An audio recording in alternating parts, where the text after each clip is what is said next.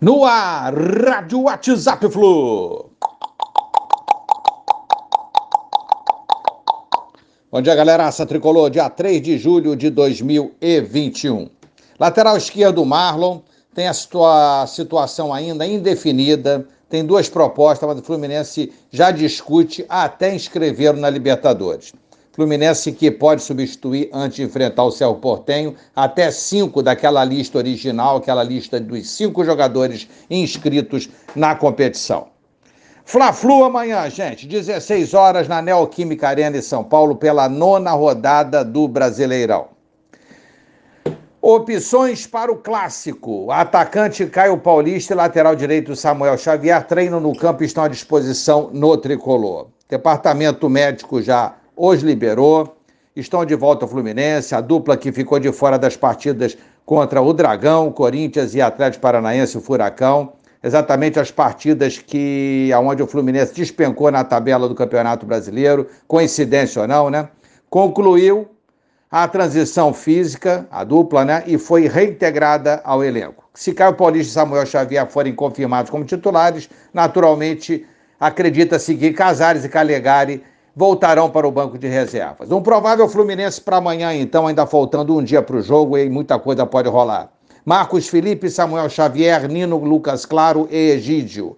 Martinelli, Iago e Nenê. Caio Paulista, Gabriel Teixeira e Fred. Poupar jogadores, não está se falando nada. Eu, no lugar do Roger, não pouparia ninguém. Todo mundo para o jogo, porque a gente precisa vencer. Pressionado, o Roger precisa da vitória para diminuir essa crise aí que foi instalada e aliviar a irritação da torcida que já faz campanha pela sua demissão forte aí, né? Então é isso aí. Precisamos vencer, melhorar a qualidade do nosso futebol de uma maneira geral, já que tem uns números aqui muito negativos. Fluminense, entre os times da Série A, é apenas o 18º em posse de bola, 43%, o 15º em passes certos, 310 por jogo, e o último em acerto de passe, 87%. Números muito baixos mesmo para uma equipe que está classificada às oitavas da final, de final da Libertadores e também nas às oitavas da Copa do Brasil. É vencer de qualquer jeito amanhã, mesmo contra adversário qualificado. Temos que entrar focados e faturar essa vitória, esses três pontos, e subirmos um pouco na tabela do Campeonato Brasileiro. Falando em tabela, é vencer e não se distanciar muito. Hoje a distância do Fluminense com 10 pontos para o líder Bragantino com 18, o mesmo número de jogos, é 8 pontos.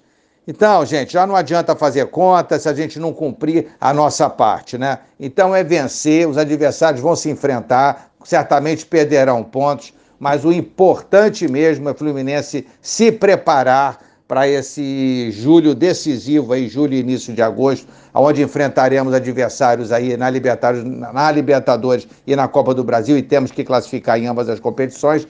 E de quebra dar uma subida no brasileiro, apresentando um futebol melhor do que a gente vem apresentando até aqui. Um abraço a todos, bom final de semana. Valeu, tchau, tchau.